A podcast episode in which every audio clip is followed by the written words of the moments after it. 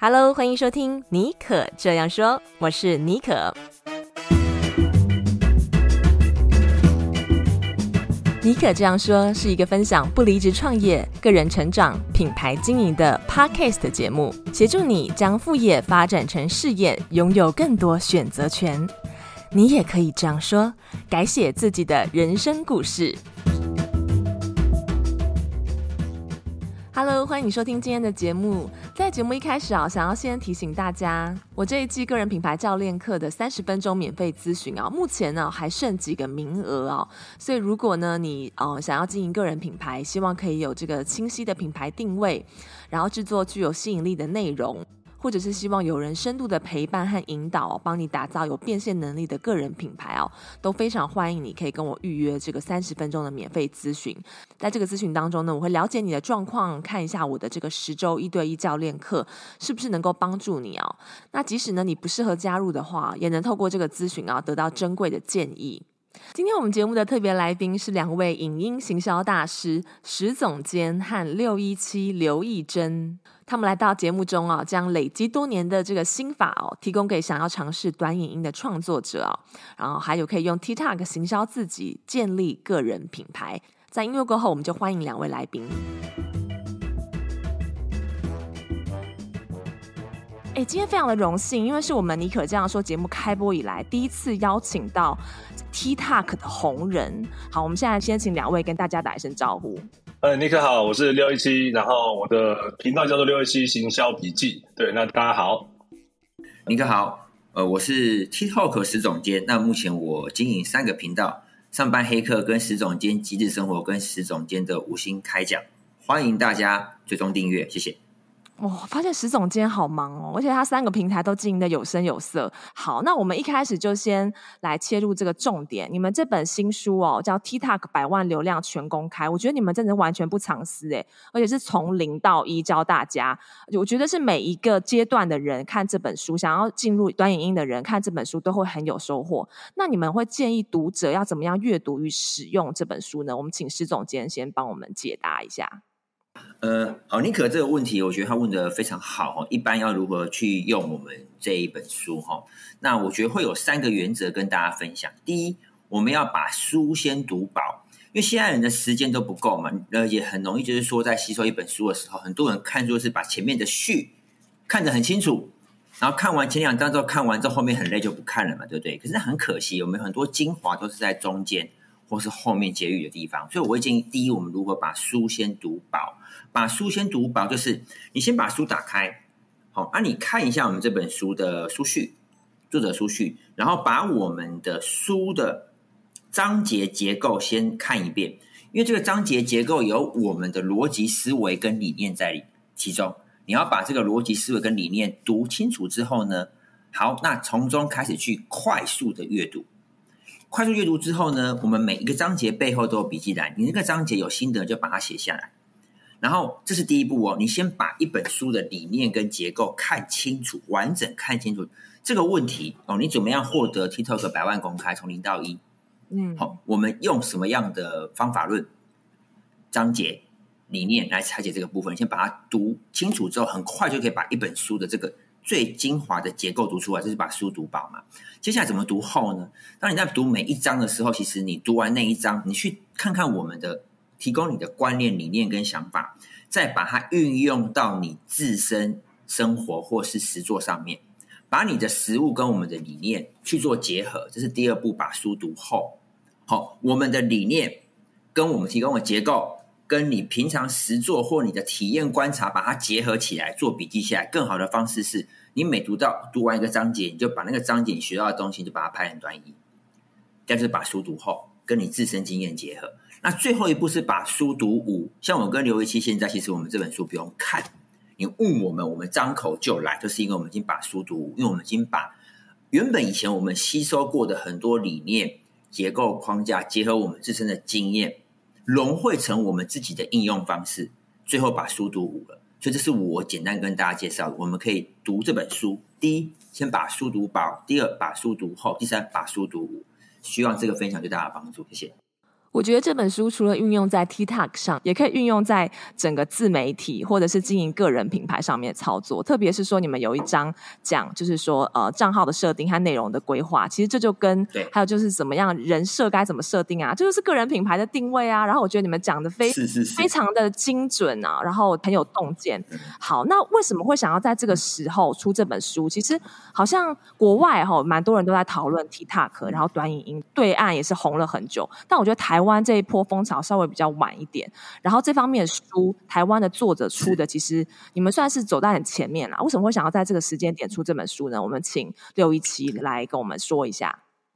呃，我这样讲好了。我觉得每一个人做任何动作，一定都有他的目的性嘛。对，就是今天，当然我们现在教想教大家。学习学习 TikTok，一来也是希望说可以扩大这个圈子，对，因为基本上其实 TikTok 现在是一个国际的趋势，可是其实，在台湾我们是比较晚才跟上的。可是你会发现，其实在，在美国、在欧美、在很多的国家，基本上他们 TikTok 的整个搜寻量跟他们的使用用户数，已经慢慢的都超过了现在 Google、FB、IG 这些这些使用者，然后他们在这些平台的黏着度都是非常强的。对，所以其实整个世界的趋势都往这方向走，全世界都已经大家都没有耐心的，平台太多了。社群太多了，所以大家都想用最快速的方式获得资讯，而这时候呢，短影音就变成一个趋势。所以在这个短影音的龙头里面，呃，谁是龙头？就是就是 TikTok 嘛。对，所以你看全世界为什么现在所有的社群都在学习它，都在抄它？啊，就是因为打不过它，只能加入它的这样子。好，所以今天如果我们今天在在做社群的人、做行销的人，你不懂这个东西的话，基本上你就跟时代脱节了。对，因为每一个每一个每一个时代，基本上你一定要踩上那个时代的风口。你才有可能在那个时代致富，或者是在那个时代成名。对，那如果说你今天你的能力是跟这个东西背道而驰的，那就很可惜。那我觉得其实之前提过，我们在台湾的社群来讲好了，全世界都一样啦。从以前的可能是文字文字型的网红比较有优势，换变图片型的网红，然后这几年慢慢变成影片型的。影片型的话，其实之前比较多还是以 YouTube 为主嘛。对，所以以前是比较需要长的影片，比较有起承转合。对，就是你要有企划，你有编剧，对，然后你要有拍摄，拍摄完要剪接，然后还有逻辑的去完成所有东西。可是你说 TikTok，哎，TikTok 的拍法跟长视频完全不一样。对，就是很多很多人可能没头没尾的，莫名其妙八分钟、八秒钟、十五秒钟就结束了，可是按赞率超高。所以很多很多创作者，他原本可能哎在 YouTube 经营不好，结果发现奇怪了。我我 YouTube 拍了半天，我可能流量就是几百人而已。可是我 TikTok 随便乱拍，哦，我就几千人或上万人。然后我就把这影片呢也放在我的 YouTube 上面，诶，我也变成几万人追踪了。对，所以其实只要你掌握这个时代对的一个工具和和方式的话，对，那其实你可以横着走了。对，所以刚刚其实主持人说的没有错，就是我们这本书里面有一个观念很重要，就是所有时代的社群的一些观念。行销的观念都是不会变的，底层逻辑都是一模一样的。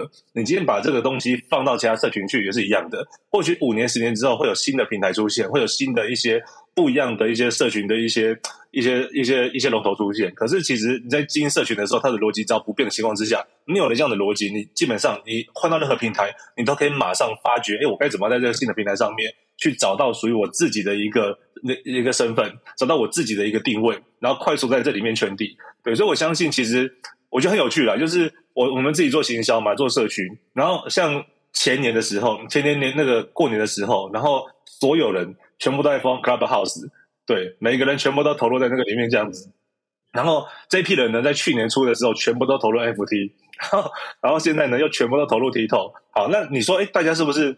游牧民族还是怎样？就是奇怪，怎么什么都沾一下？啊，没有，就是我们就喜欢玩嘛。就是因为你总要先找到哪一个东西是下一次的风口，因为很多人就是很害怕，一听到不认识的东西、不熟悉的东西，就一概先拒绝再说。那我们是先一概先接受再说，接受完之后，如果用最低的时间、最低的成本进场，那如果哎后来发现哎被骗了，没关系，你的成本也不高，对你你试错成本是很低的。但如果说你等到大家都已经进场的时候，就算想进去，对，那其实你也没有机会了。所以还不如选择在。做东西未知的时候，赶快先去了解。那或许你有机会在这里面卡到一个好的位置，对，因为所有的市场在版图在移位的时候，你只有一个新的人进去是一个最有机会的、最有机会的时间点，对。所以看大家，哎，你看不看得懂？你看得懂的话，赶快进来，那你就有机会跟我们踏上这一次的一个风潮，这样子。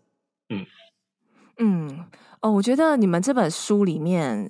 有一句话让我印象很深刻。看完这句话之后，我真的因为我是文字起家的创作者，我真的也想要去做短影音了，然后开一个 TikTok 的账号了。那句话就是说，你已经错过 YouTube 的红利流量了，难道你这次还要再错过 TikTok 吗？然后我看完这句话之后，我就觉得，哦，就是我真的真的不能要掌握这个时代的风口。所以刚刚那个六一七讲的，哦，真的是也把我们今天这个节目的一个核心，就是说，现在这个 TikTok 它还算是在所有自媒体的平台当中比较有这个红利流量的。就是说，它比较不受演算法的这个绑架，所以就是大家呃，如果你想要做短影音的话，今天这集一定要听到最后，真的是干货非常多啊。好，那你们可不可以先跟我们解说一下？就是刚刚有提到它的演算法其实不受到这个呃比较不受演算法绑架的。那我们要经营一个社群平台，一定就是要先了解它的演算法嘛，了解了解它的。规则它是怎么运作、怎么玩的，我们才能够掌握它。好，那可不可以请那个石总监跟我们讲解一下，就是 TikTok 它的演算法到底是怎么进行的？好，这个很干哦，要记得配茶 啊。那其实演算法，我觉得你要把它，如果市面上有一个人说他可以把 TikTok 的演算法了解完全透彻的话呢，那他已经是个骗子，那不太可能的，因为演算法它是非常复杂，它是一个。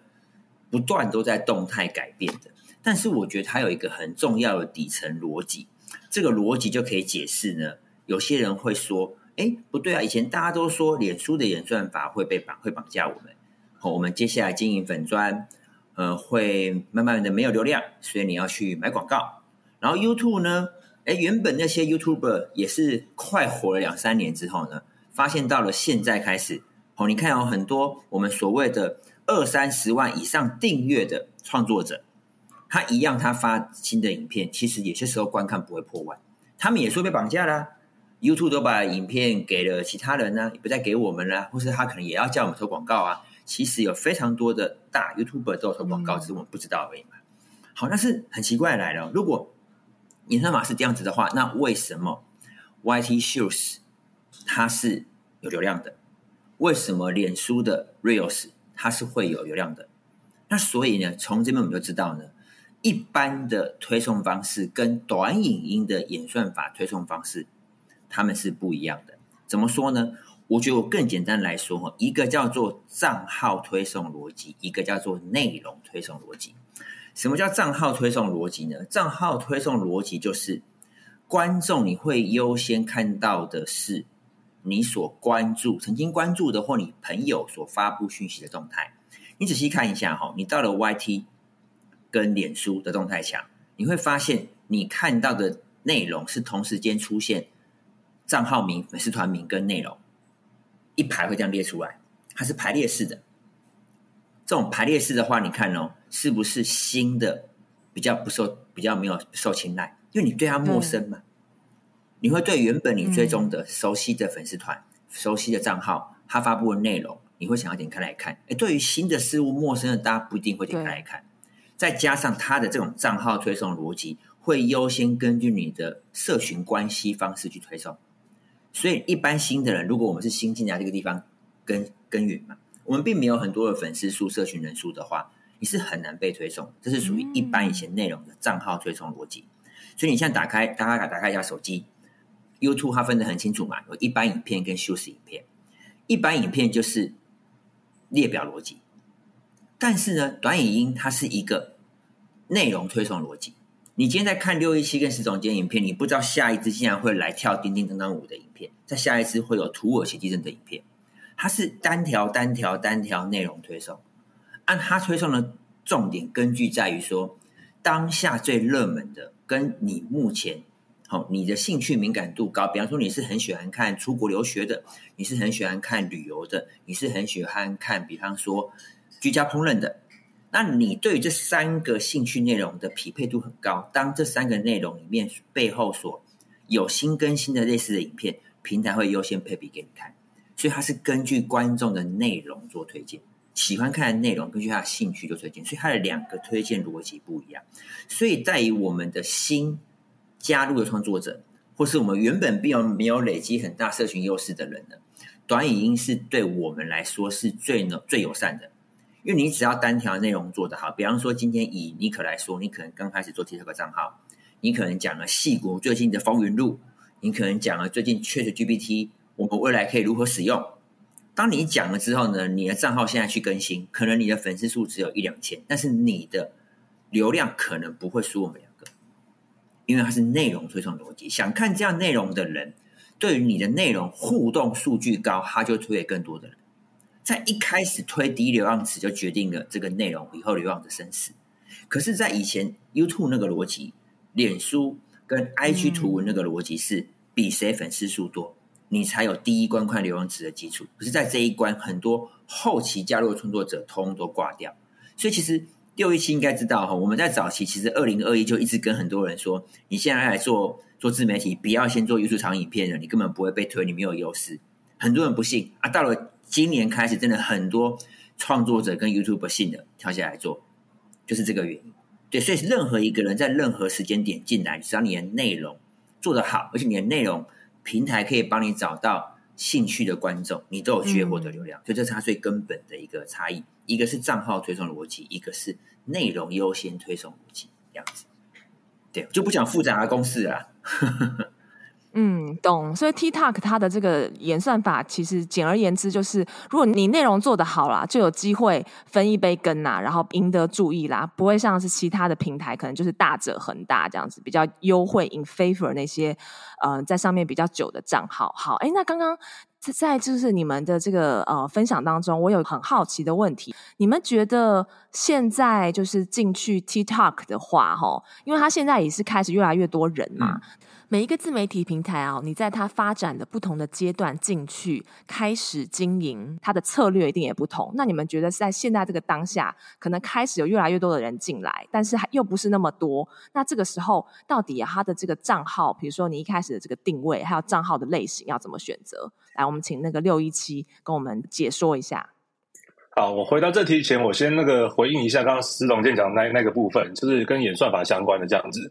对，因为我说，其实我现在常常跟别人讲嘛，TikTok 算是一个目前在市面上面唯一一个你的粉丝数跟你的流量不成正比的平台。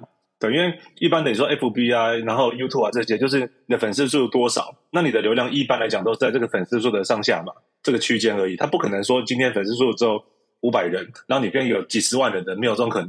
对，可是 TikTok 可以。因为有时你知道常看到很多刚起的号，只要影片有趣的话，可能我第一支影片就几万人观看的。对，那这件事情在传统的其他平台是不会发生的。所以，因为 TikTok 的演算法是这样，它就是一圈一圈的。比如说，我第一层我只给你五百个人，那五百个人的话，如果说今天没有人按赞，没有人分享，那就结束了嘛。可是如果说今天平均在五百个人里面，只要有十个或二十个人按赞，那有多少人留言，他就超过在这个水平的这些选手的话，OK，我就让你到第二圈去。那第二圈你的流量池就变两千人的流量池了，所以你只要能够第一圈哎打赢了五百人，第二圈两千人，第三圈哎四千人，这样一直上去的话，那你的流量池会不断被推波。所以你会发现 TikTok 的那流量都是很固定的，很像有人就是卡在几百人，有就是卡在两千、一千多、两千，那他们只要突破的那一个那那一层的话，他就会出去了。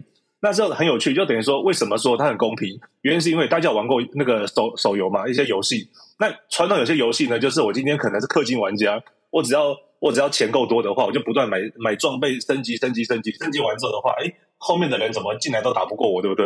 可大家玩过传说对决吗？对，传说对决的话，就是反正我每次一开场，对我就是从从零开始嘛。对，所以我不管我用了什么造型，用什么装备，就没有没有差。对，反正每一场都是新的开始。对，所以我就等于说我每一次的影片出去，我都是重重新跟这些人去比较。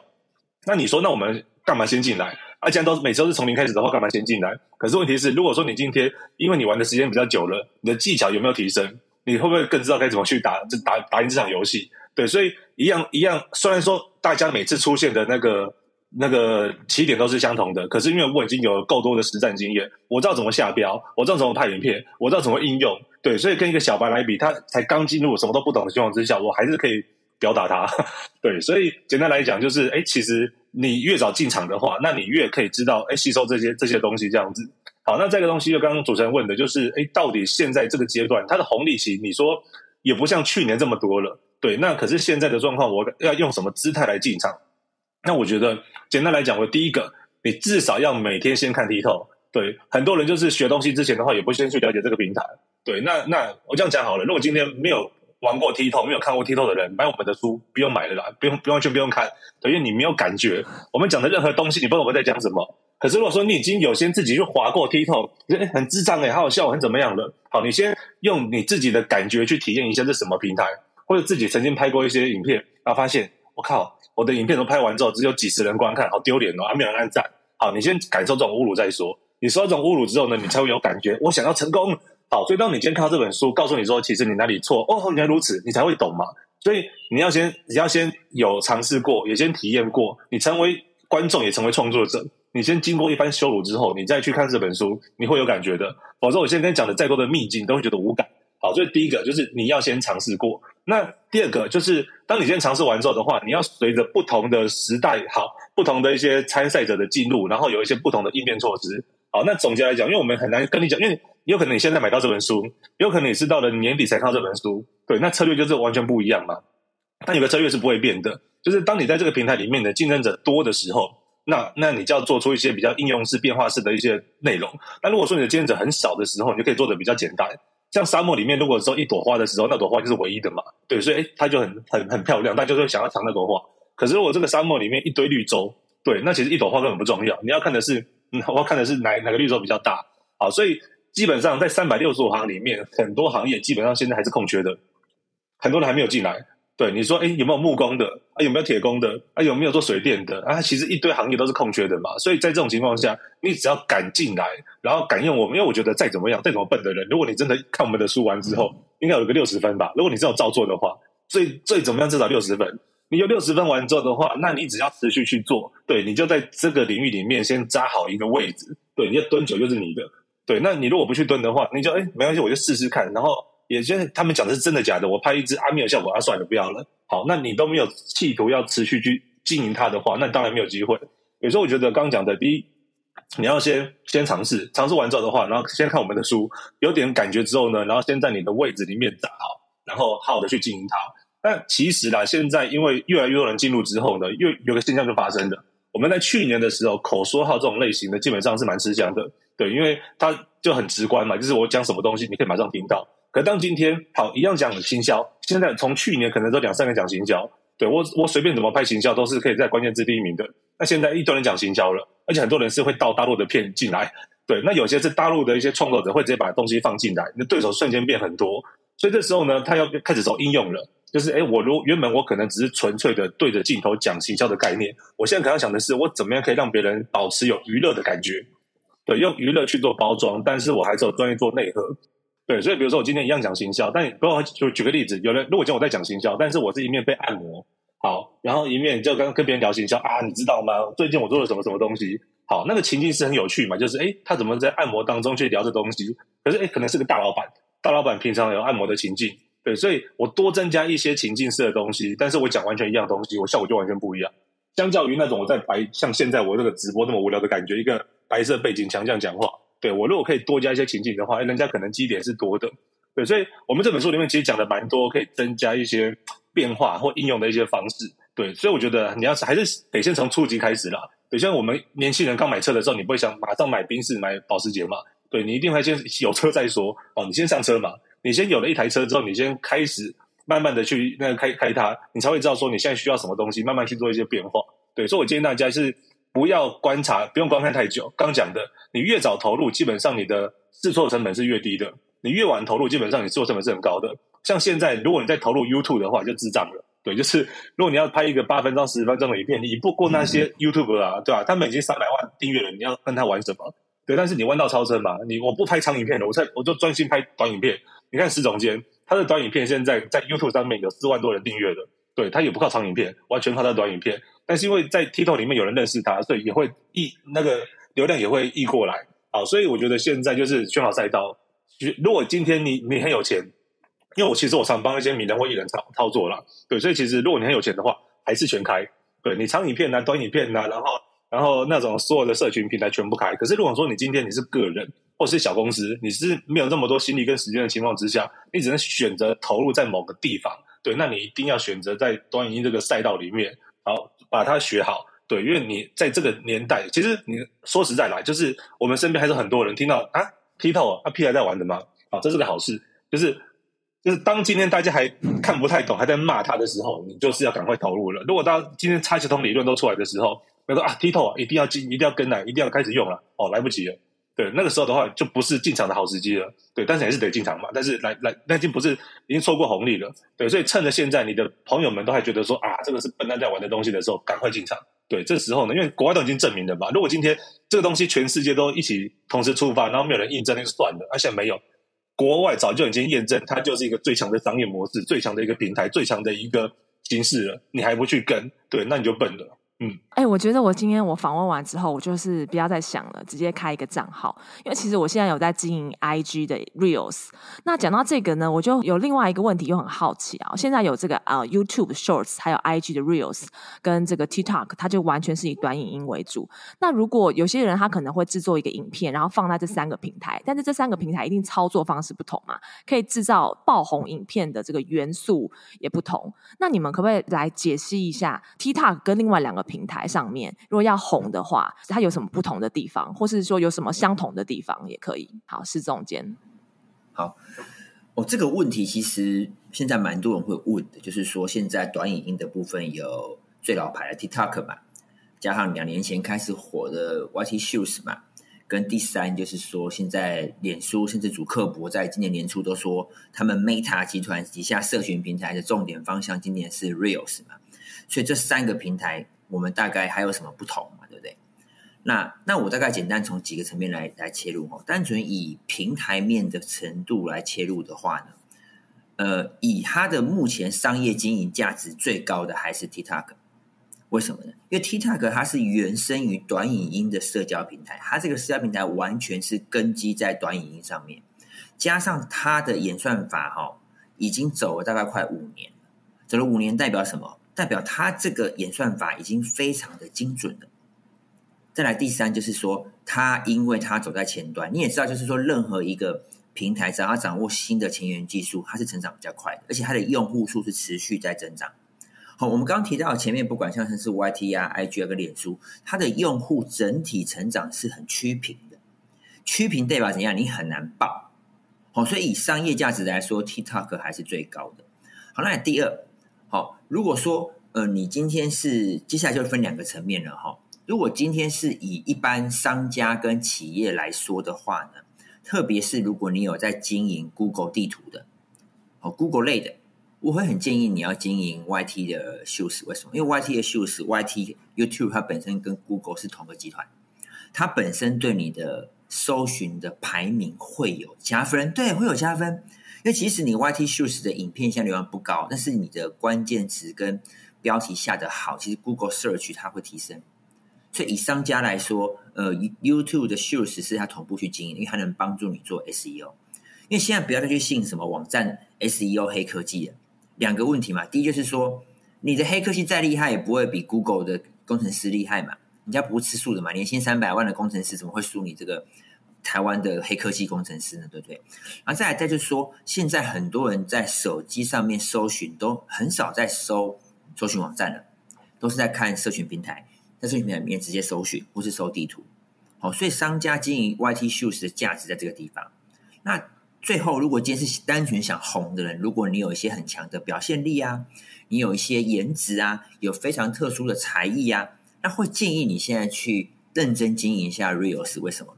因为 Reels 是所有的端音平台里面现在是最新的，任何一个最新的一个平台，一开始红的都是比较知识含量低的，单纯就是底层的，比方说娱乐啊、食物啊、美食啊、玩啊、性啊，大家并不会很深层要去了解行销怎么做，很认真去了解说我要如何提升思维，还不会。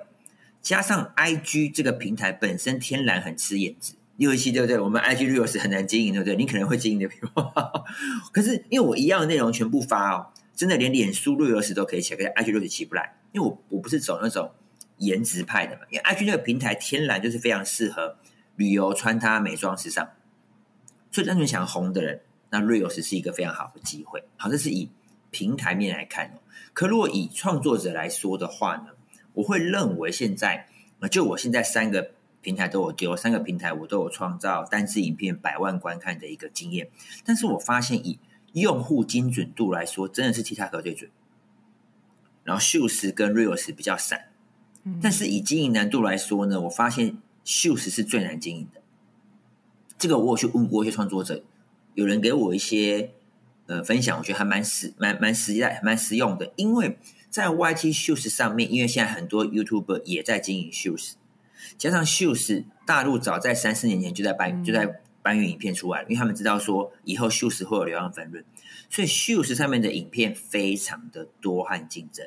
但相对现在在 IG 跟脸书上面，原本的网红创作者不会做短影片，所以原本那些网红创作者，他们本身就是因为我不想拍影片，才一直经营 IG 跟脸书嘛。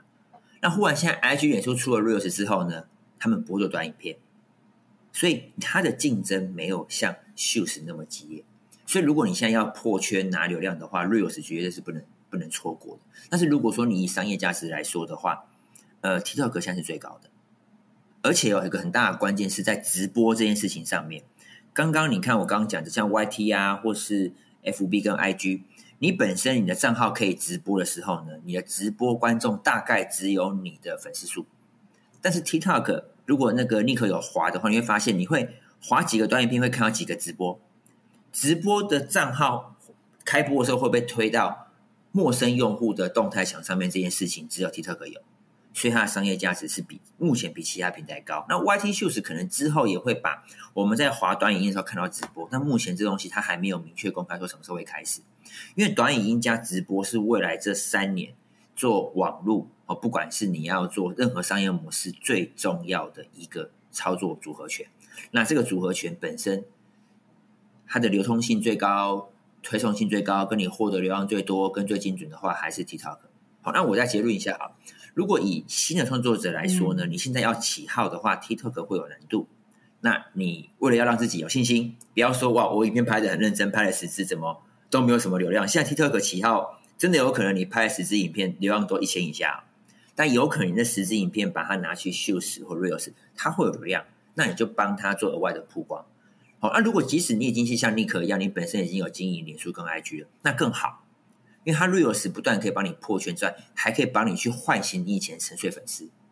可对于新人来说，你就都放。但是 TikTok 只要演算法你训练完了，你定位清楚了，它后续的推送流量会是其他三个平台最稳定的、最准确、最稳定的，大概是这样子。哦，石总今天分析的真是头头是道哎，从这个不同的面向来帮我们解析啊。今天有听到节目的人真的是赚到啊！好，我现在再来也想要帮他，他们要付抖内给你啊！对对对，打赏打赏，赶快下面我有那个链接啊，大家可以打开那个资讯栏打赏一下。好，那再来我也想要帮大家问一个问题啊。我们知道做这个短影片，其实在任何平台都是这样子。如果你能够有一个爆红的代表作，基本上呢，你就很可能会一夜成名啊，然后就能够变现成功。当然要能不能走得远，就是 another story。但是我们还是可以，很多人还是希望求爆红嘛，对。但是我其实并不鼓励大家要追求爆红啦，因为我觉得爆红是一个运气，但你要一直不停的做这个内容，但是爆红还是有一些有机可循的。然后我就觉得六一七非常的有创意，像你刚刚讲的这个知识型内容，如果我们这样只是这样单独讲啊，实在是太平平无奇了，就应该边按摩啊，或者边做一些很枯手的事情。那就是你平常是怎么样收集这些做短影音的 idea？还有你觉得打造一支爆红影片有哪些关键因素？嗯，好啊，我来分享一下我跟石永先的一些经营上面的不同好了。因为石永先的话就是在做他的个人 IP 嘛，跟他的公司的这个 IP 这样子。那我比较多的都是，我以前是帮客户代操，那我现在的方向都是帮艺人代操。对，所以因为我现在旗下可能会很多个艺人，对，那我现在想的就是我如何用最短的时间、最有效益的方式，对，然后找出一个适合这个人的一个经营模式。对，因为如果今天我十个艺人，对，那我也不不太可能。用同一套方式，对，但是我也不可能让每个影片做花的时间太多，对，那也没有办法持续运作，所以说我就一直在研究，到底用什么方法可以有效、快速的，然后做出一些有流量的影片这样子。好，那那回过头来就是要要怎么经营？就是如果今天你是一个小老板好了，或者是一个个人，对，那你要持续的，你要做出一个有有爆红的影片的话，那我觉得有几个东西还是很重要的啦。那第一个就是你的账号的标签是什么？对，那一般我们来讲，你的账号标签最好是跟你的工作有相关的。对因为一般人，你做自媒体，你做不管是你做 Podcast 的，或者是任何东西，也也是为了赚钱嘛，你是为了迷惑钱。但是基本上，名就一直有名，但是没有钱的话，你还是会受不了，还是想赚钱，希望靠靠它赚钱这样子。所以回到后面还是要赚到钱。所以第一个就是你的目标是在什么地方？你到底想靠什么去变现跟跟获利？因为我常讲一个东西，就是很多创作者不要讲说 TikTok，连 YouTube 都一样。对，就是呃呃，不讲九成，可能八成。好，很多创作者一开始都是为了有流量，就开始来玩这些自媒体的东西。可是他们没有想清楚，到底我为什么要做这件事情？然后等到有一天真的有点流量了之后，才发现，哎，我赚不到钱。可是因为你前面的铺陈可能会导致你后面赚不到钱。那那时候你已经来不及改变了，对，所以一般我都会建议大家，就是要先想清楚，我到底做这件事情是为了什么？对，我觉得像创业者的人应该都都明白这个道理啦。没有人会想开了一间花钱就是开了一间公司之后再讲说，来，我们员工们讨论一下，我们要怎么赚钱？不可能嘛？你是很明确想到，我就是要怎么赚钱，所以我才开这间公司啊。所以其实自媒体跟开公司逻辑是一模一样的。如果你没有想到怎么赚钱的话，不要开，对，开了对你没有帮助。对，那你要想清楚，我到底为了什么去做？所以像有些人，你看哦。如果今天一样是进一个母婴账号，那有一个人只是纯粹开心而已，就是哎，我喜欢讲母婴的东西，不讲一讲之后，终于有点流量了，那我怎么赚钱？对，他可能就只能去靠靠别人主动来找他业配嘛，那一支业配也没多少钱这样子。可是如果今天我是一个月子中心的老板，对，我背后就是有很多月月子中心的集团这样子，而我每次我透过母婴账号我去跟别人讲完之后，好，那有很多人就是哎，就来变成我的会员了，变变变成我客户了。一单三十万、四十万的，对，那我的赚钱模式就通了嘛，所以我就知道我要怎么去做我的影片。所以第一个步骤还是很重要的是，你为什么要做这个账号？对，没有想清楚你要怎么去做变现的话，就不要随便去做这个账号。所以第一个是账那个你的变现模式要先想清楚。那第二个，针对于你这个族群，那你的 TA 会是谁？啊，如果今天我真的想要做的是母婴相关的，那我就要思考的是我的内容。如果今天是聚焦的母婴，那是几岁到几岁？对，我可能是呃。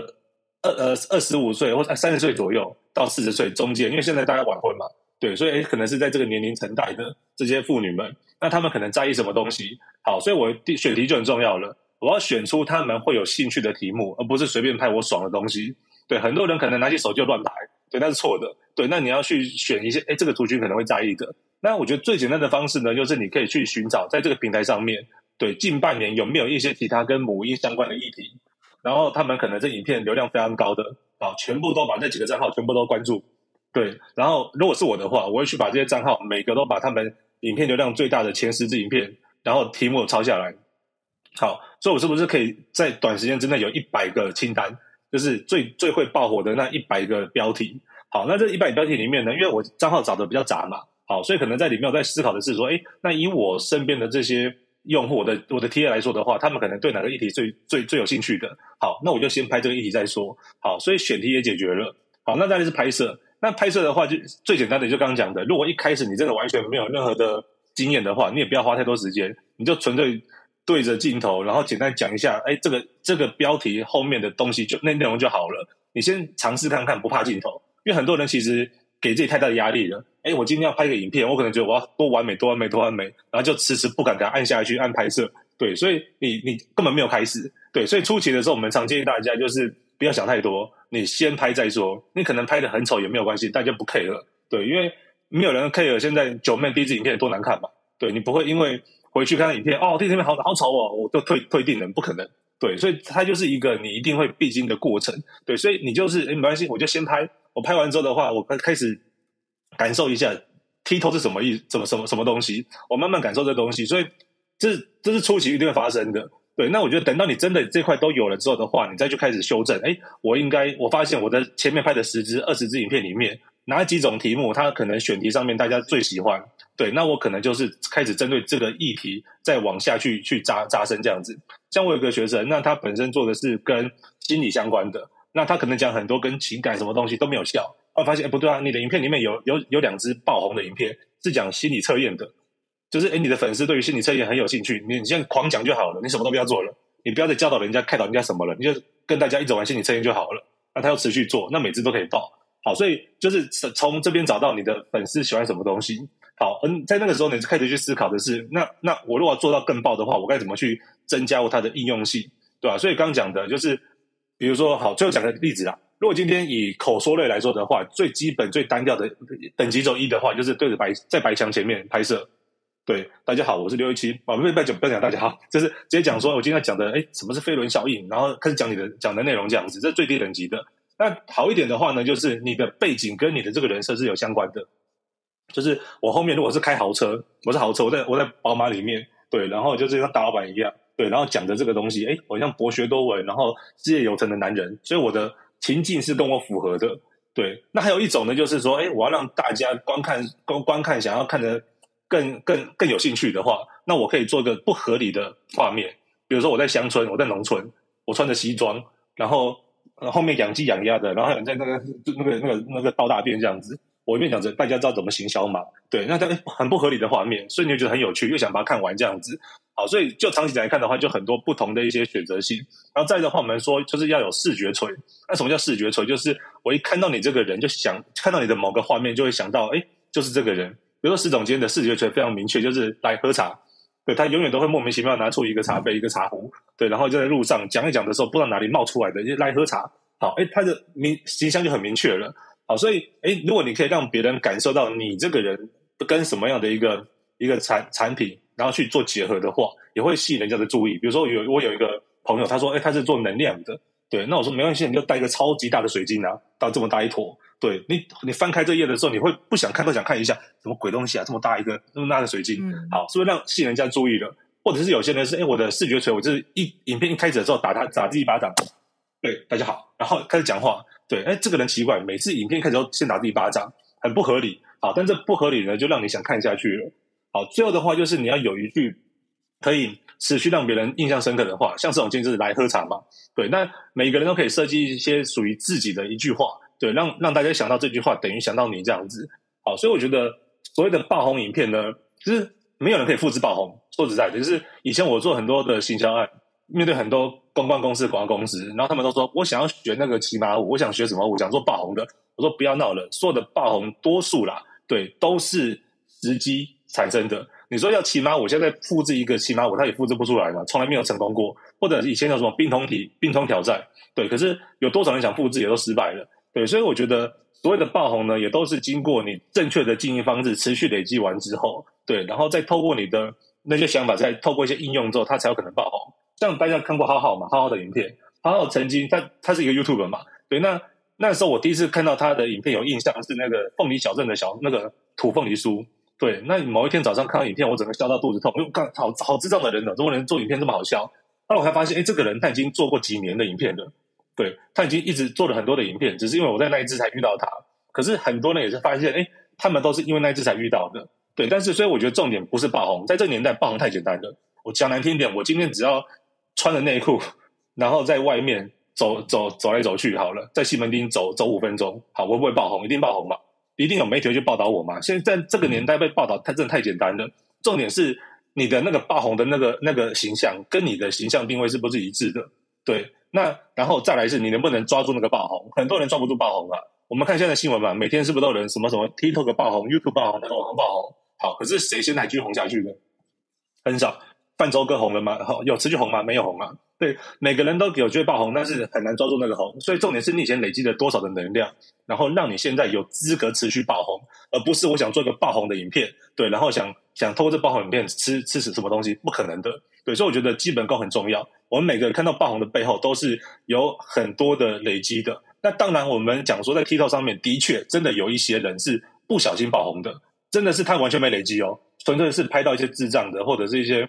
很光怪陆离的影片，然后爆红的。可问题是，它承接得起来吗？它承接不起来，所以它还是不会红了。对，所以我觉得不用羡慕爆红，而要我们如何一步一脚印的去累积正确的方式。只是说，因为 TikTok 让我们可以让这个这个时间缩短很多很多。对，我们在一步一脚印在 YouTube 里面可能要走超级久，要走十年。可是我这一步一脚印，可能在 TikTok 可能一年一年就可以达到 TikTok YouTube 十年的这个这个这个路程。对，所以选对路，找到一条相对一一样要扎实的去。去做，但是它是可以让你更快的达到那个效果的那条路很重要。嗯，我觉得六一七刚刚讲的其实也是教大家怎么样建立自己的人设，还有打造呃你影片的特色点来自于你这个个人的特色，还有你个人品牌是怎么样进行这个包装的。所以就是也回到我们刚刚我讲的这个爆红呢，其实是需要天时地利人和的啦，不要以这个为目标啦。我们还是就是乖乖的创作，用心的创作。那这个爆红的话是迟早的事情。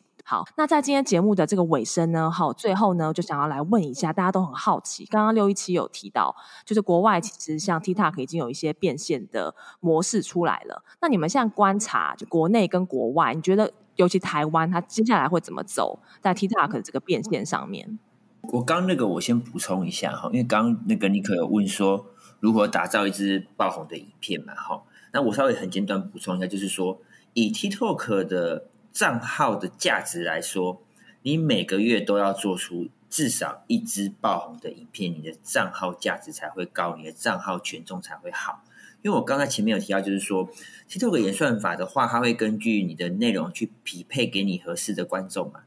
那还有一个权重是在于说你的账号的权重，你账号现在目前是属于热的账号，你的内容发出来会比较优先推送给观众，这个热度感。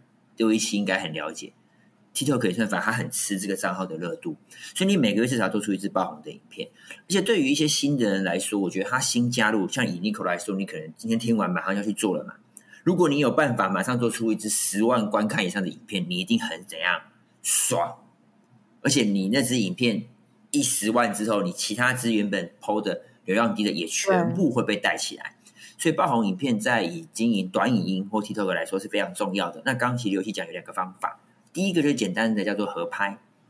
什么叫合拍？TikTok 平台本身有个合拍的功能。好，有些影片现在很红，比方说国外现在很流行那个 Sigma 影片，那个那个眼睛会这样看的，你可能不知道，你去搜一下那个影片现在很红嘛。嗯。忽然它热起来，或前阵子有个叫叮叮当当舞很红，你只要用这个元素去合拍影片。这样子也很有机会，你流量会高，但是你的敏感度要很高。这个影片忽然红起来，你跟着它合拍。那第二个方法就是说，你拍同题，就是刚刚刘一奇有提到，就是说你找爆火的题目来拍。好，这个题目火了，流量高，代表这个题目大家很关心。像我跟大家分享哦，我的无心开呃机智生活有一支影片是我在一月拍出一个爆款影片，叫做为什么姜母鸭店都没有卖白饭。那这个就是运用到了拍同题的技巧，因为曾经这个问题有一个直播主他在他的 TikTok 上面讲说，为什么姜母鸭店都没有卖白饭呢？这问题难道都没有人好奇，没有人问吗？哎，结果一看，引起大家留留留言的讨论是很热络的，我就觉得这个题目它是值得可以拿来拍的，我就把它的题目拿来拍，但是我有我的方法去推论，就一拍就爆。我目前在呃像呃 TikTok。呃，Reels 上面都是几乎是破五十万，那 Reels 也是破百万，就是拍同体这个方法，用这两个方式合拍跟拍同体这个方式是很容易，你在一开始能做出呃爆款高流量的影片，嗯、甚至都建议哦，任何一个新开做 TikTok 的创作者都应该要想办法先从这些呃合拍啊或拍同体里面，有点像是模仿借鉴那些已经获得平台演算法验证。的影片中去找选题来拍，这是最快爆红跟提升你账号权重的方式，这真的很重要。嗯嗯，所以还是有迹可循的。哇，太棒了！对，我也补充一下好了，就是呃，刚讲的要持续拍嘛，但是另外一个东西是，当你今天你这个账号已经持续有一个固定的拍法之后的话，你下一步要找的就是一直不断的蹭热点。对，因为所有的平台都一样，蹭热点就是一个你可以最快最有效然后获得流量的一个方式。对，所以比如说像我们现在有帮彭恰恰经营他的账号，好，那。那现在他的账号的定位很明确，就是讲台语，对各种东西的讲台语就好了，对，所以像最近哎那个《灌篮高手》的电影出现之后，有时候没关系，我们来拍一个，就是请他来把所有的那个球员他们的名字用台语再讲一遍。好，那那支影片的话也是也有五十多万观看，才一两天的时间这样子。对，那一样的问题就是，哎，反正我的定位就是讲台语了，所以未来只要任何时事，比如说最最近隋唐的隋唐的屋子的事件嘛。对，或者是未来有什么戏剧红的，反正我只要在最快的时间用台语去讲这件事情就好了。好，那很多人就会想看了。对，所以选题很重要，就是如何去找到，像像施永先找的是那种热点，就是在这个产业里面大家都一直有疑问的那些热点。对，那另外一个方式这样讲的，就是在呃现在所有正在发生当中的一些热点。对，那再回过头来讲，那个产业里面的热点怎么说？就是说我很多朋友啊是不同行业的人，他们都说，哎，我是一个医生。我是一个做什么工程师，我是一个什么什么谁谁谁这样子，但是我怎么去选题？我说超简单的，你只要觉得每天被你的客户一直问到同样的问题是哪一些，就先拍它就好了。因为表示这些问题是大家都最最需要知道的嘛。比如说，如果是个房仲，二零二三年该不该买房，是不是大家都需要知道的？对，因为大家都问把它问烂的问题，你就再回答一次就好了。对啊，然后等到你那，然后如果这一次这这个影片有中的话，然后你到了二零二三年的年底再问一次吧。二零二四年该不该买房？其实可能答案是不会差到太多的。反正一个问题可以不断的重复的去换个题目再去使用一次。对，所以我觉得就是找到你领域的热点跟现在时事上的热点，只要这两个抓到的话，你会比较容易拍出有爆款的影片。非常谢谢六一七的补充。好，那我们再回到就是今天节目的最后，也是大家很关心的赚钱的变现嘛，变现，变现。嗯，变现的部分呢，其实我在我们这本书的章节最后，我们也有跟大家大家分享台湾目前 TikTok 变现的一个方式的。但是我希望在开始前跟大家一个观念，就是说，呃，我也常常上课在讲，就是说。呃，不要想着在 TikTok 上面怎么赚钱，要想我如何透过 TikTok 来赚钱。因为网络赚钱的公式就是收入等于流量乘以变现。变现你要么拿产品变现，你要么拿服务去变现。所以我们也常讲了，很多人说啊，流量变现，流量变现，为什么 TikTok 流量变现我变不了现呢？因为你本身没有实体的产品跟服务，你怎么变现呢？你开一间店，你你只是开着，你没有卖产品啊。那你只是住家，你不是店面啊，你变不了现。但是最扎心的一句话来了：如果你没有流量，你一切归零，在网络上面。所以流量还是第一，而 TikTok 是我们一般人最容易拿到流量的一个最好的平台跟工具。所以为什么我会说你要想说我如何透过 TikTok 拿流量来变现？好，那当然 TikTok 呢，它也有提供一些它平台上面的变现管道。好，目前主要呢有三个。第一个就是你的影片，好，你只要到了一万粉丝，好，你就可以开启打赏，用户可以根据你的影片给你做打赏，但这个要拿到打赏非常难，除非你是网美网帅，你有这个机会完全吃颜值的。然后再来第二是直播，但直播的话呢，目前台湾以才艺跟娱乐型直播为主，就一般我们知道像浪啊跟一期，其实非常多的创那个直播主跟用户都跑来 TikTok 直播了。而且 TikTok 的直播是，呃，男人有就有机会赚钱。像目前台湾在 TikTok 直播的打赏榜排行前三名，几乎男生。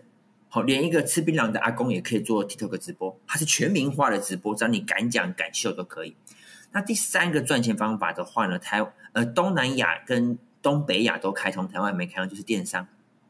电商功能在影片中，在直播中可以挂购物链接，那你可以直接在上面做电商导流。所以它主要它平台是有这三个变现的一个工具跟管道，是台湾目前我我们被翅膀断了一只，我们没有办法在影片跟直播中直接挂链接，必须要跟大家说，欢迎点头像到我首页点连接，会有我们的顾问来服务你如何做下单，必须要做这个导引的动作，但光这个动作都很多人赚很多钱，为什么？因为你流量取得成本低。好，那接下来你有这个流量之后呢，你就可以把你的流量再卖给广告商嘛，就是我们讲的业配开箱广告红人这个部分嘛，所以这是一个用流量来变现的方式。然后再就是说呢，那我有流量之后呢，我可以透过我的内容去吸收我想要的会员跟粉丝到我的标股讨论群，哦，到我的学习群，我转到私流，后续去做介绍会员购物、会员行销。它也是一个透过流量变现的模式，所以我都是用这个公式来看转换的部分，产品跟服务，流量你取得，你要卖给广告商做开箱做业配，或你流量导引到私流去做你后续的呃私域的会员、私域的粉丝的变现方式。那以平台上来说，这个东西大家都在等，台湾到底什么时候会影片跟直播挂链接，直接就透过 TikTok 做电商。等于你门店开了，直接就是有柜台可以结账，而不是说像现在你门店开了，柜台还会跟我说：“哦，请你到背后后面一号门进去，这是适合呃三十五到二十五的科技型柜。哦，你请你到后面的二号门去，它适合是宝妈人群，我们还要再转跳一层。你每一个动作，你的转换率就会下降。但只要当你后来有挂链接之后，直接转换率可以提升。所以为什么现在会说不要等到 TikTok 和它挂购物链接的时候，你才来做电商？做这件事情，因为那个时候早在有些人他在还没有挂链接的时候，都已经摩拳擦掌练完了。等链接一开，嗯、那个红利会被他拿走，大概是这样子。那看刘一奇有没有什么要补充？啊，我觉得任何平台都一样，就是你要获利的话，那是卖东西嘛。所以这个卖东西不一定是卖实体东西，有可能是卖服务，可能是课程啊，或者你的其他的服务这样子。好，那有两种人，应该有两种状况啊。第一种是，如果你本身是什么人最适合经营自媒体、经营 TikTok，就是创业者。对，因为你本来一定有既有的服务嘛，所以你才会去创业嘛。对，你不会说我今天创业，但是我没有任任何东西可以卖。所以今天呃，这些这些平台呢，只是让你原本的这个事业有更多流量灌进来，灌到你的本业，透过这些平台让别人认识你，对，然后让让让别人可以。对，就等于说，它就只是一个纯粹让你增加流量的地方。但是因为透过这个平台，更更多人认识你了，所以你可以卖你的服务和产品。所以创业者或企业家是最适合做自媒体的。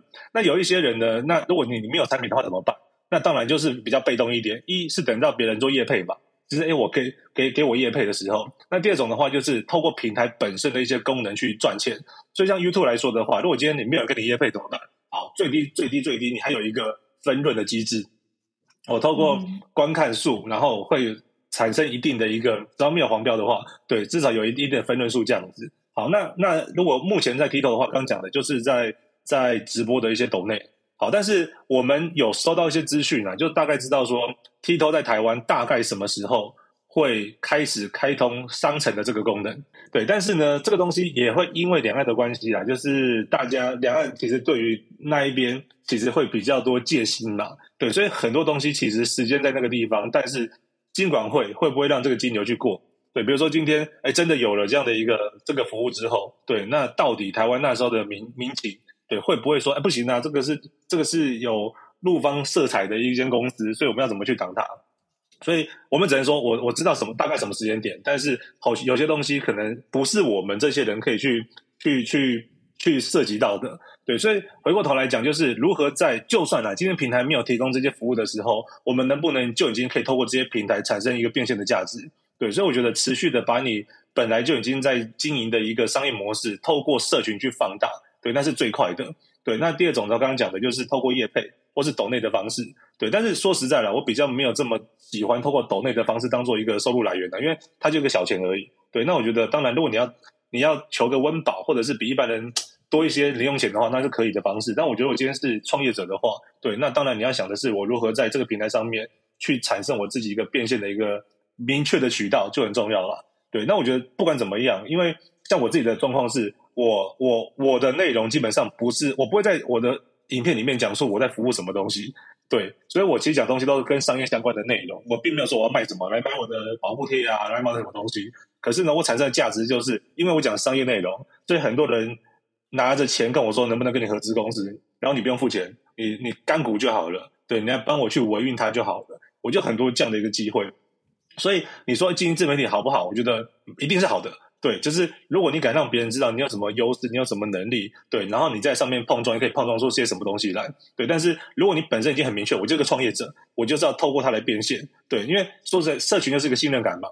我今天现现在商业上面这么多选择性的时候，我要怎么去选择？我要买什么产品？有这么多课程，为什么大家买爱丽莎莎的而不买这个这个老师的？哦，因为他也有名。对，光是有名的价值就非常惊人的。对，不不管他教的好不好，我我随便拿，反正是爱丽莎莎，我就先买了。对，所以光是有名这件事情已经帮你带动了非常非常非常多的一个优势。但所以如果今天你的标签是正确的，然后在这标签上面持续有名。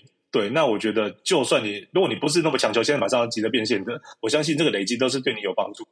今天学到非常多，我们从这个 TikTok 的为什么现在是最棒的时间点进入 TikTok，还有它的演算法，以及怎么样定位，还有做内容，怎么样打造爆红影片，还有最后的这个变现模式。我觉得总归来讲呢，就是呢，不要等了。如果你心动的话，不如马上行动。现在就开一个 TikTok 的账号，然后呢，再参考我们六一七还有呃石总监的这本新书《TikTok 百万流量全公开》。我自己也有看，我觉得收获非常的大，而且不只是针对 TikTok，是针对你所有经营个人品牌和自媒体的人都可以参考这本书。好，我们今天非常谢谢两位，谢谢，谢谢，谢谢尼克。今天这集的含金量真的非常的高哦，两位影音大师毫不藏私的跟我们分享他们经营多年的这个心法。我觉得这集大家听到的话呢，可以增加一甲子的功力。希望你会喜欢今天的节目。如果有任何想要跟我分享的呢，都非常欢迎大家可以私讯到我的 IG 的账号，我的 IG 信箱是 sjbonjour。那如果你想要预约个人品牌三十分钟免费咨询呢，也可以欢迎点开我们节目的资讯栏，直接跟我预约啊。我这一季的这个名额还有几个是剩下的，所以呢，大家行动要快。祝福你有美好的一周，我们下次再见。